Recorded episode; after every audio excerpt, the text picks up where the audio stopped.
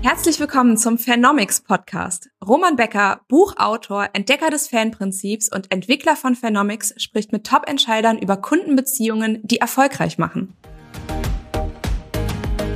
Ja, liebe Zuschauer, heute freue ich mich ganz besonders auf das Gespräch mit Michael Weber. Michael Weber ist der oberste Strategie- und Marketingentscheider der TIM-Gruppe einem führenden internationalen Lösungsanbieter für Verpackung und Distribution von Waren mit 13 Standorten in fünf Ländern. Hallo, Herr Weber. Hallo, Herr Becker. Schön, dass wir miteinander sprechen können. Ja, ähm, Herr Weber, seit über 70 Jahren stellt Ihr Unternehmen sehr erfolgreich Verpackungslösungen her.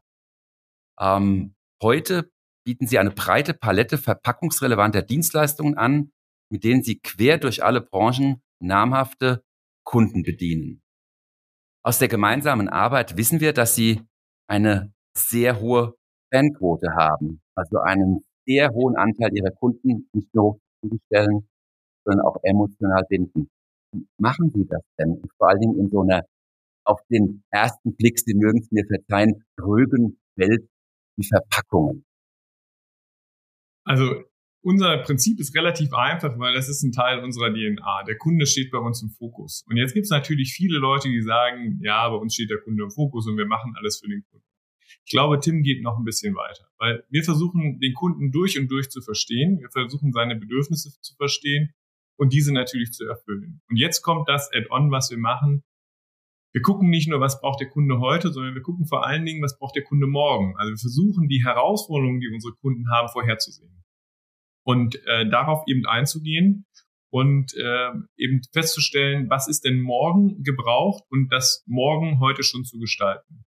Und das ist seit 1949, seit unserer Gründung eigentlich langfristige Unternehmensstrategie, dass der Kunde im Fokus steht. Wir hatten gerade am Wochenende 50 Jahre Castro Brauxel, unser Werk dort. Ähm, und äh, bevor das Werk überhaupt gebaut war, waren die Auftragsbücher für dieses Werk voll. Das ist also ein deutliches Zeichen dafür, dass wir den Kunden verstehen, mit dem Kunden äh, in neue Regionen gehen. Und das ist eben Kundenorientierung und langfristiges Wachstum. Und diese Strategie, die spüren nehmen nicht nur unsere Kunden, sondern vor allen Dingen auch unsere Mitarbeitenden. Denn wir versuchen für den Kunden immer die beste Lösung zu machen. Und bei uns ist es eben Philosophie, die Menschen bei Tim machen die Lösung zur besten Lösung. Das heißt, äh, den Kunden begeistern, indem die Mitarbeitenden begeistert sind. Das ist großer Teil unserer Kundenorientierung und großer Teil unserer Wachstumsphilosophie für Pioniergeist und Innovationskraft. Wow.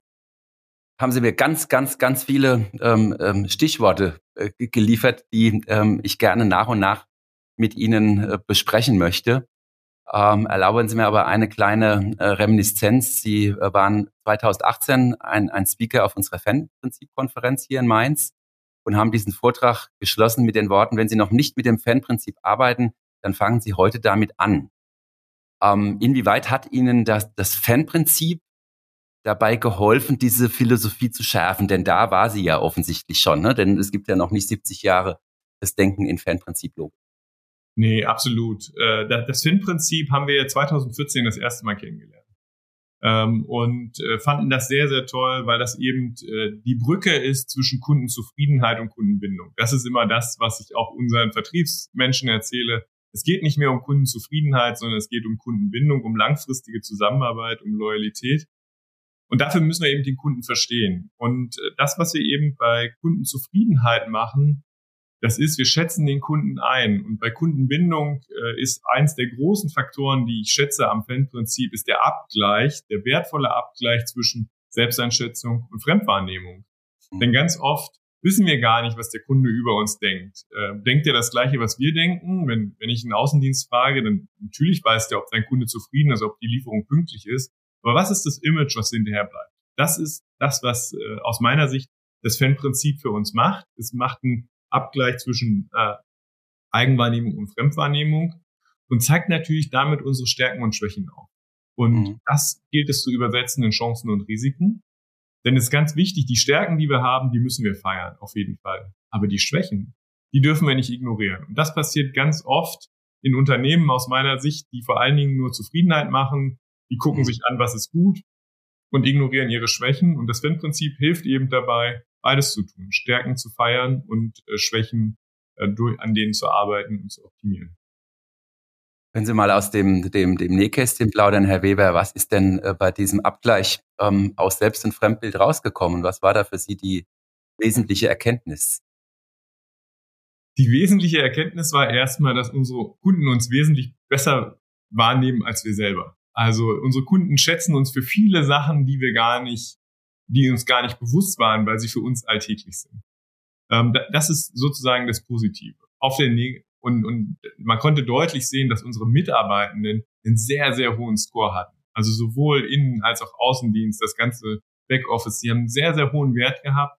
Und damit haben wir gesehen, dass eben die Menschen bei Tim die Lösung zur besten Lösung machen. Auf der anderen Seite haben wir gesehen, dass wir viele lange loyale Kunden haben, ne, ähm, die aber damals, gerade in dem Zeitraum 2014, wo wir es das erste Mal gemacht haben, kurzfristig unzufrieden waren. Ähm, die sind dann oben in dem Quadranten der Gefangenen. Ähm, mhm. Für uns war es sehr gut zu sehen, dass die loyal gebunden sind, aber dass sie auf der Leistungsebene nicht zufrieden mit uns sind. Und an diesen Leistungsparametern haben wir sehr, sehr konsequent gearbeitet und konnten damit unsere Fanquote natürlich dramatisch steigern, weil wir sie quasi auf der Achse wieder nach rechts verschoben haben. Das war ein mhm. großer Benefit. Das heißt, ähm, gerade in diesem Wechselspiel aus äh, Kunden- und Mitarbeiterperspektive ne, steckt, steckt für Sie eine, eine wesentliche Chance. Ähm, jetzt hat sich ja die Welt in den letzten Jahren dank oder wegen Corona, man weiß gar nicht so genau, wie man es sagen soll, äh, doch, äh, doch erheblich verändert. Ähm, und das Thema Digitalisierung, vor dem wir ja schon äh, gefühlt viele Jahrzehnte sprechen, ist ja tatsächlich doch in vielen Bereichen auch, auch Wirklichkeit geworden. Ähm, wie hat das die Bedeutung dieses Mitarbeiter-Kundenkontakts für Sie verändert?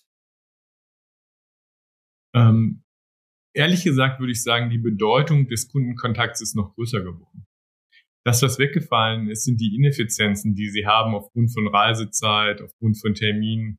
Ähm, denn heute muss man ja sagen, was hat uns Corona gebracht? Sie können heute zwei, drei wunderbare Kundenberatungsgespräche haben, die sie digital machen, ohne dass sie einmal durch die Republik fahren müssen. Mhm. Wenn sie es früher hatten, dann fahren sie äh, zwei Stunden zum Kunden, machen einen zwei Stunden Termin, fahren sie zwei Stunden zurück, ist der Tag vorbei. Ein bisschen mhm. Vorbereitung, ein bisschen Nachbereitung. Heute können Sie das wesentlich effizienter gestalten. Sie können Leute ähm, situationsbedingt dazuschalten, sowohl von unserer Seite auf, auf Lieferantenseite als auch auf Kundenseite. Dann haben Sie verschiedene Themen in der Agenda und sagen, da tun wir noch den Experten dazu, da tun wir noch den dazu.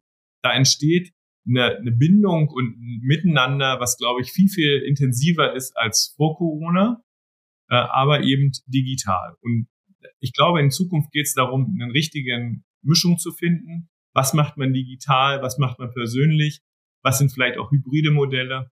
Da lernen wir wahnsinnig viel. Und gleichzeitig lernen wir, dass unser Kunde immer mehr im Fokus steht und äh, eben die beste Lösung nur gemeinsam entsteht. Die entsteht nicht von einer Seite, die entsteht immer nur gemeinsam. Ähm, das sind unsere Mitarbeitenden, die hier hart daran arbeiten. Das sind die Mitarbeitenden unseres Kunden. Okay. Klingt jetzt ganz schön einfach.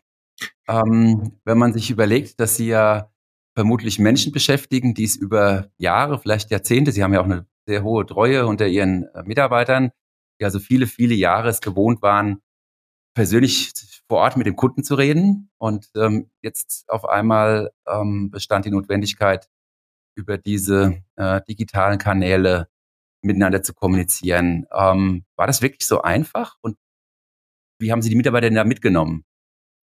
Ich glaube, einfach war das für niemanden. Aber es ist so ein bisschen so, wenn Sie sagen, wir müssen uns transformieren und Sie, Sie hätten das geplant, dann hätten Sie erstmal ganz viele Gründe gehabt, warum das nicht geht. Ähm, mhm. Und äh, Sie hätten auch gewusst, dass Sie eine Planungsphase brauchen und die IT hätte ganz andere Anforderungen gehabt. Wenn das aber über Nacht kommt, weil ein Virus kommt, den niemand vorhergesehen hat, äh, wenn äh, gesetzliche Bedingungen kommen, wo Sie den Kunden einfach nicht mehr besuchen dürfen, dann sind sie viel schneller, dann sind sie viel äh, agiler und dann gibt es diese Hürden im Kopf nicht, weil dann müssen sie es machen, dann gibt es keinen Rückweg. Und ich glaube von unserer Seite aus, wir haben unsere äh, Mitarbeitenden sehr gut darauf vorbereitet, weil bei uns gab es zum Beispiel mobiles Arbeiten, gab es schon weit vor Corona. Das war bei uns schon gang und gäbe. Sicherlich nicht in dem Stil, in dem wir das zu Corona gesehen haben, aber das ist bei uns schon sehr, sehr lange so gewesen. das ist eben auch DNA unseres Familienunternehmens. Wir haben eine hohe Innovationskraft äh, und einen hohen Pioniergeist und wir sind mutig, auch Sachen umzusetzen. Und dann geht es eben darum, Menschen gut zu begleiten. Und aus, aus unserer Sicht haben wir äh, sehr, sehr schnell einen Krisenstab gehabt, der über alle unsere Standorte äh, agiert hat. Also wir haben sehr klar zentrale Leitlinien gehabt und, und, und Richtlinien, die uns geholfen haben, in der Pandemie sehr schnell und besonnen zu reagieren ähm, und damit dem Mitarbeiter noch Sicherheit gegeben haben. Denn alles, glaube ich, das Wichtigste, was man in der gerade in der Anfangszeit von Corona machen musste, ist Stabilität geben. Den Leuten klar zu sagen, wir haben einen Plan. Wir wissen, wie wir damit umgehen. Wir wissen, ihr habt alle auch private Herausforderungen, wir haben geschäftliche Herausforderungen, aber wir helfen euch dabei, beides zu kombinieren. Wir geben euch eine Perspektive für private Herausforderungen durch mobiles Arbeiten, Flexibilität am Arbeitsplatz. Und wir geben eine berufliche Perspektive, indem wir sehr klar gesagt haben, wo die Reise hingeht. Ich glaube, das hat am Ende geholfen. Und wenn Sie dann noch auf die loyalen Mitarbeiter treffen, die wir haben, dann gehen wir alle die Extrameile in dieser Zeit, weil Sie wissen, Sie bekommen das auch von den Familienunternehmen und speziell von der Familie Tim als Gesellschaft der Familie auch zurück. Okay. Klingt nach einem ziemlich überzeugenden Modell. Das heißt, im Grunde sagen Sie, hm, Virus bei all dem Schlimmen, was es mit uns gemacht hat, ähm, war es doch ein exzellenter Beschleuniger dieser Prozesse, weil man im Grunde so im Kuckschen-Prinzip die Schiffe verbrannt hat und einfach nicht mehr zurück konnte. Ne? Also das, ähm, das hören wir tatsächlich recht oft. Ähm, vielleicht kommen wir noch mal ein bisschen äh, grundsätzlicher auf die äh, Gedankenwelt des Fanprinzips zurück und auf die Frage, was Sie da so Besonderes machen. Also was wir jetzt schon verstanden haben, ist, dass die Mitarbeiter da eine wesentliche Rolle spielen.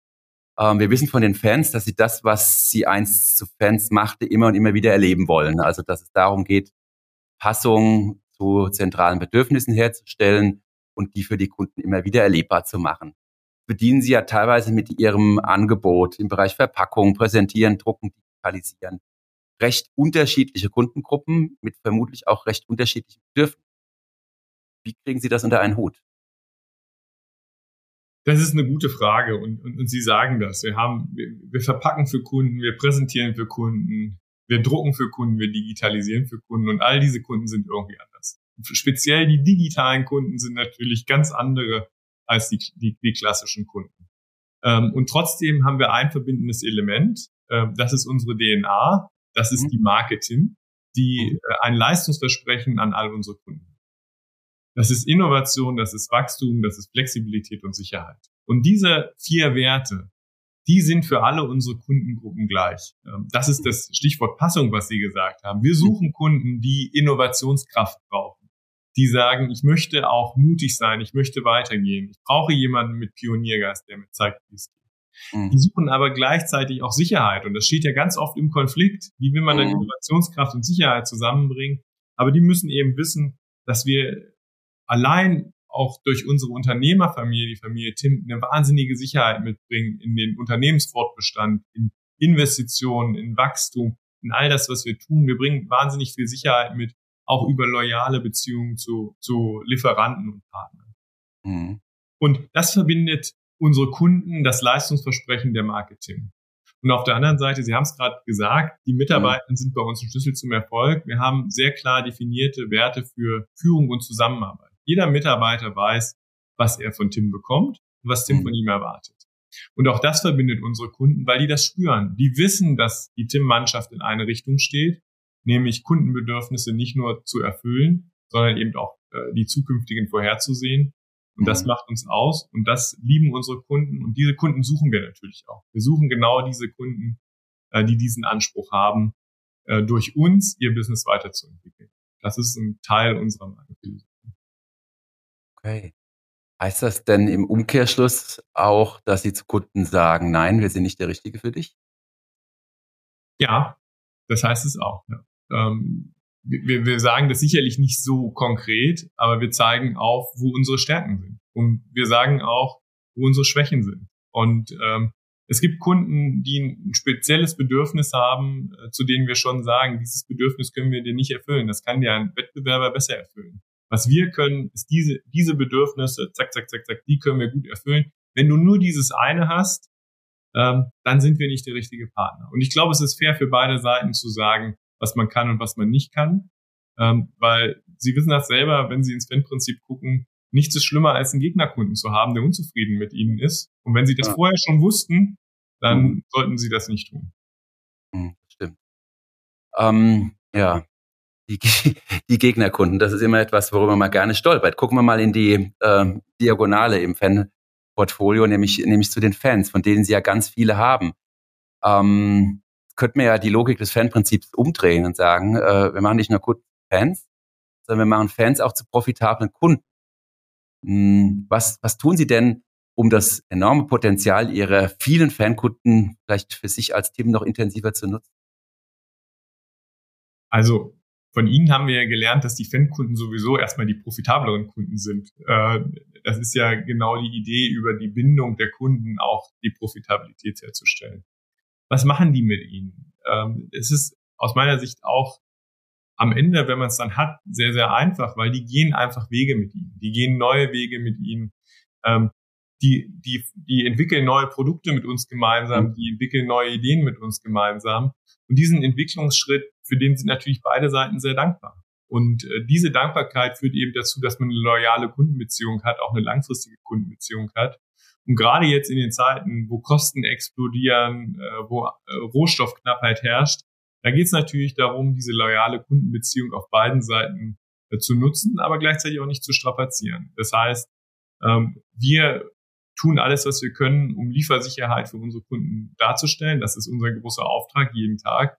Und auf der anderen Seite stellen wir so auch sicher und, und erwarten das auch von unseren Kunden, dass wir ein Gleichgewicht zwischen äh, Kosten-Preisgefüge und Liefersicherheit und allen anderen Benefits haben. Und das kriegt man mit den Fan-Kunden sehr, sehr gut hin, weil die haben dafür ein Verständnis. Hm. Heißt das, dass Sie um dieses Versprechen der Innovation, der Innovativität zu erfüllen und auch vielleicht diesen, diesen ja, fast schon waghalsigen Blick in die Glaskugel. Ne? Wir wissen schon, was der, der Kunde morgen will, dass sie da aktiv und gezielt auch ihre, ihre Fankunden mit einbinden und nutzen. Ja, absolut. Ähm, bei uns gibt es ein Credo für Innovation, keine Innovation ohne Kunden. Mhm. Ähm, wir, wir gehen also nicht hin, setzen uns hier unten in die Entwicklung und unser stilles Kämmerchen und überlegen, ach, was könnte eigentlich morgen passieren, mhm. sondern wir reden ganz, ganz viel mit unseren Kunden. Ähm, und das ist eben die, die Komponente vorhersehen. Sie müssen erstmal wissen, was macht der Kunde selber, was plant er denn, in welches mhm. Land geht er vielleicht, äh, mhm. welches Produktportfolio baut er neu auf. Ähm, mhm. Gibt es Veränderungen im Markt? Und, und das analysieren wir, das, das hinterfragen wir und dann stellen wir uns die Frage, okay, wenn unsere Kunden in zwei Jahren das und das tun, was bedeutet das für die Supply Chain, was bedeutet das für unseren Anteil der Verpackung? Und dann überlegen wir uns was und dann gehen wir zurück und sagen, also beim letzten Mal haben wir das und das gehört. Das bedeutet für uns die und die Entwicklung und das glauben wir ist, das ist, das ist unser Benefit. Ähm, mhm. und dann gucken die uns mit strahlenden Augen an und sagen, ihr habt zugehört, das ist toll, äh, das ist genau der richtige Weg, lass uns mal gemeinsam drüber nachdenken, wie wir das weiterentwickeln können. Denn auch unsere Kunden B2B haben natürlich Kunden. Und die haben auch Anforderungen und die müssen sie auch erfüllen. Und wir müssen uns die Frage stellen, wenn, wie können wir dazu beitragen, dass unsere Kunden die Anforderungen ihrer Kunden erfüllen? Mhm. Ja, klar. Zuhören, also höre ich raus, spielt da eine wesentliche Rolle. Das heißt, Sie haben einen ganz speziellen Typus an Mitarbeiter im Kundenkontakt. Ähm, jetzt äh, erleben wir ja nicht äh, gerade nur durch Corona, wie knapp die Ressource Mensch wird.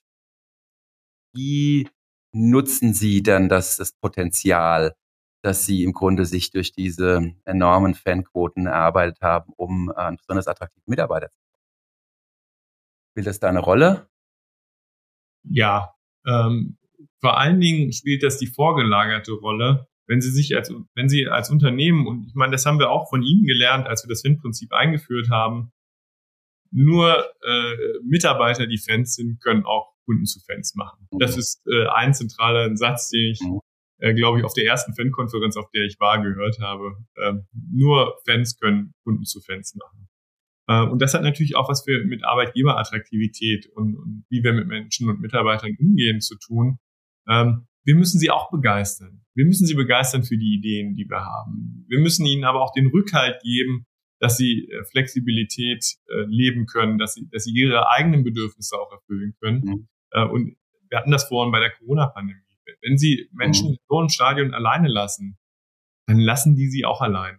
Wenn Sie die aber begleiten, wenn Sie denen aufzeigen, wir finden gemeinsam Lösungen, weil wir müssen für das Unternehmen da sein und ähm, natürlich auch für die, für die Familien unserer Mitarbeitenden. Wenn Sie das in mhm. Einklang bringen, und dann auch noch ein wunderbares Familienunternehmen sind und kein Großkonzern, wo es nur um Personalnummern geht, sondern wo es wirklich darum geht, dass jeder noch jeden kennt, da wo mhm. die Unternehmerfamilie aktiv im Unternehmen sich einbringt äh, und äh, Flagge zeigt und das Thema Mitarbeiter äh, Mitarbeiterinnen eben ganz stark im Fokus steht, dann, dann trägt das alles dazu bei. Dann machen sie aus Mitarbeitenden Fans und die machen dann aus ihren Kunden Fans.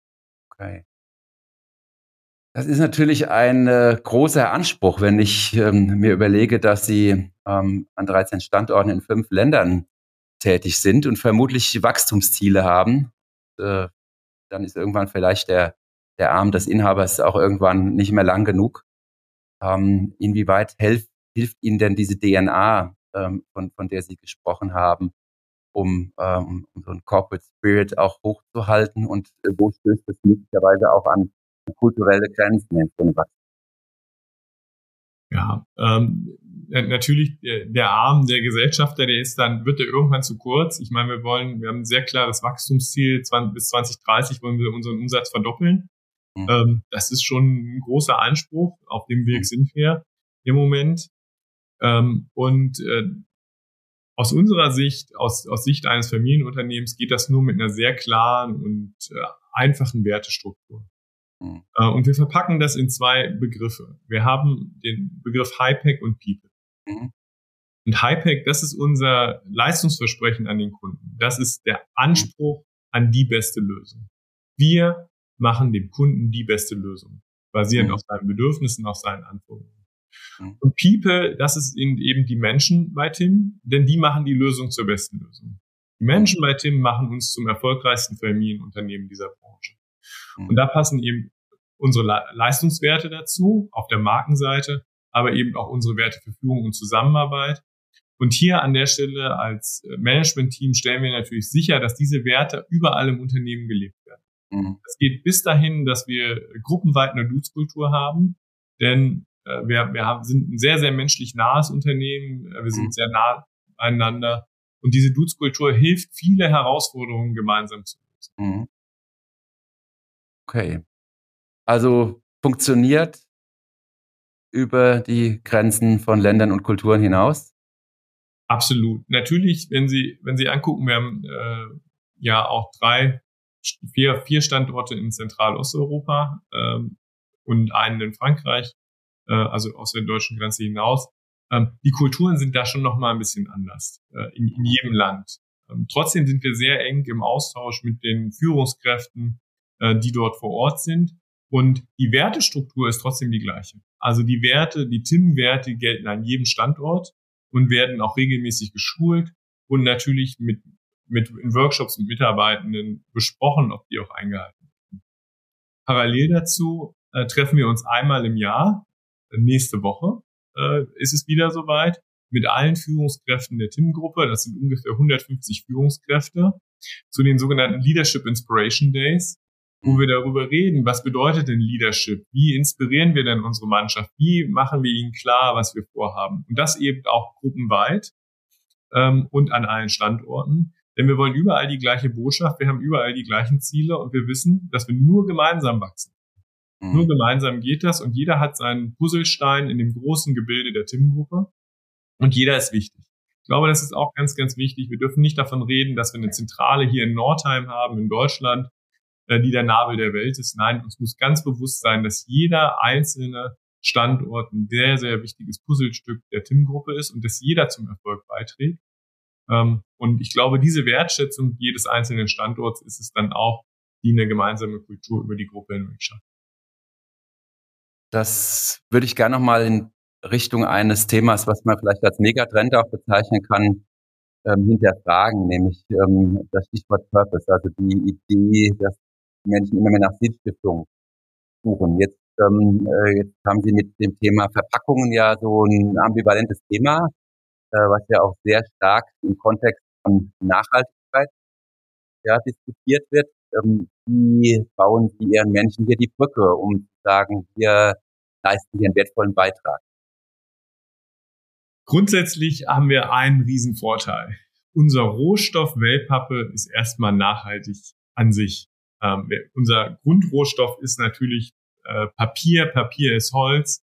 Und es ist erstmal ein sehr, sehr natürliches Produkt, ähm, was wir aus unserer Sicht ist erstmal passé nachhaltig. Ähm, mhm. Und das ist gut. Ähm, das ist wirklich wichtig. Denn was haben wir mit Wellpappe? Wir haben einen nachwachsenden Rohstoff.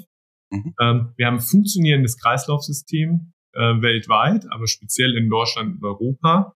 Ähm, und wir haben ein vollständig recycelbares Produkt. Unsere Recyclingquoten mit unserem Produkt sind extrem hoch. Die sind in Deutschland weit über 85 Prozent. Mhm. Und damit stellen wir die Kreislauffähigkeit unseres Produktes sicher. Also mhm. wenn wir über Nachhaltigkeit reden, reden wir ganz oft über Cradle to Cradle. Okay. Und das äh, haben wir in der, in der Wellpappe sehr, sehr gut.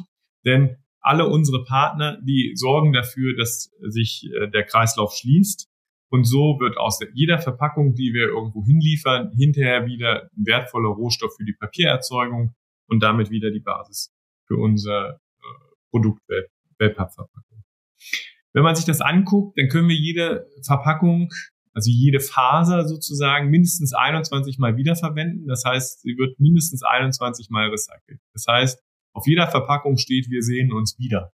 Ähm, das ist ein sehr, sehr, sehr positives Grundgefühl. Und damit sehen wir auch, dass wir eine sehr klare Antwort haben auf den Trend der Nachhaltigkeit, denn wir sehen das in verschiedenen Studien. Ich bin auch im Verband der deutschen Wellpappindustrie aktiv, wo wir viele Studien machen zum Thema Verbraucherforschung. Verbraucher fordern nachhaltige Verpackungslösungen und da ist Wellpappe tatsächlich die erste Wahl. Ähm, auch im Bereich Lebensmittel sehen wir das. Wenn wir früher noch viele Obst- und Gemüseschalen aus äh, Kunststoff mhm. hatten, sind die heute papierbasiert, oftmals Wellpappe. Ähm, und das ist das ganze Thema Plastiksubstitution. Ähm, wir, haben, wir sehen aus einer Studie sehr klar, dass wir ungefähr 20 Prozent der Plastikverpackungen durch Wellpappe und papierbasierte Verpackungen ersetzen können. Und dementsprechend ähm, haben wir erfolgreiches Wirtschaften, was in Einklang geht mit nachhaltigem Wirtschaften. Denn unser Produkt, wie gesagt, ist nachhaltig, ähm, macht uns wirtschaftlich erfolgreich und unsere Kunden. Und das ist gut. Und das ist natürlich auch was, was unsere Mitarbeitenden sehr, sehr schätzen. Äh, denn heute mhm. müssen sich ja wirklich die Frage stellen, in welcher Industrie möchte ich denn leben und, und arbeiten? Und damit haben wir erstmal einen sehr, sehr positiven Impact auf unsere Umwelt. Ähm, und das ist uns sehr, sehr wichtig. Gleichzeitig dürfen wir uns natürlich als Timmengruppe nicht auf unserem Rohstoff ausruhen. Wir dürfen jetzt nicht sagen, oh, unser Rohstoff ist ja nachhaltig und der Rest kommt schon von ganz alleine. Nein. Als verantwortungs volles Familienunternehmen gucken wir natürlich auch, dass wir nachhaltig mit unseren Rohstoffen umgehen. Wir haben zum Beispiel für die bedruckten Verpackungen sehr intelligentes Restfarbmanagement, wo fast 100 Prozent der Farben wiederverwendet werden, indem sie neu gemischt werden und, weiterverwendet werden. Wir haben, wir versuchen jeden Tag unsere Produktionsprozesse nachhaltiger zu gestalten. Unter anderem ein wichtiger Baustein, dass wir jetzt seit knapp zwei Jahren Grünstrom im Einsatz haben an unseren Standorten und das eben besser machen. Und im Rahmen unserer Strategie 2030 haben wir gesagt, wir möchten in 2030 klimaneutral produzieren. Das ist unser großer Anspruch und das ist unsere Ergänzung hin zu unserem nachhaltigen Rohstoff, den wir sowieso schon einsetzen. Und das macht Mitarbeiter stolz ähm, und lässt sie sich natürlich mit unserem Produkt identifizieren. Und ich glaube, dass wir da einen guten Beitrag auch, auch wirklich leisten können. Okay. Oh. Ja, Mensch, ähm, also der Blick in die Zukunft ist ja eine Ihrer großen Stärken. Deswegen würde ich gerne mit Ihnen zum Abschluss dieses sehr ähm, spannenden und, und ich finde auch sehr erkenntnisreichen Interviews nochmal den, den Blick ähm, nach vorne wagen, ähm, mit der Bitte so ganz kurze, prägnante Antwort. Äh, in zehn Jahren ist die TIM-Gruppe ein. Immer noch sehr erfolgreiches Familienunternehmen was seinen Umsatz verdoppelt hat und in dem die Mitarbeitenden sehr, sehr stolz sind auf das, was wir gemeinsam erreicht haben. In zehn Jahren wird das Thema Kunden zu Fans uns so intensiv begleitet haben, dass es nicht mehr nur ein Projekt ist, sondern Unternehmensphilosophie. In zehn Jahren ist Verpackung, wie wir sie heute kennen, immer noch vorhanden, aber deutlich nachhaltiger und volumenoptimierter. In zehn Jahren ist Highpack bei Tim immer noch der Anspruch an die beste Lösung, der durch die Mitarbeitenden geschaffen wird. So, und ganz äh, persönlich in zehn Jahren bin ich, Michael Weber. Immer noch stolz drauf, Teil der Team-Unternehmensgruppe zu sein. Wow. Herr Weber, ganz lieben Dank für diesen sehr spannenden äh, und intensiven Austausch und den Einblick in die Philosophie von Tim und auch, äh, ich finde, äh, sehr authentischer Markenbotschafter. Man merkt, dass das äh, wirklich auch lebt. Und ähm, ja, der, ja, der Manager, die Führungskraft ist ja da für die Mitarbeiter und ähm, kann mir gut vorstellen, dass sie da auch persönlich einen Beitrag dazu leisten. Ganz lieben Dank. Ich danke auch, ja. Hat sehr viel Spaß gemacht.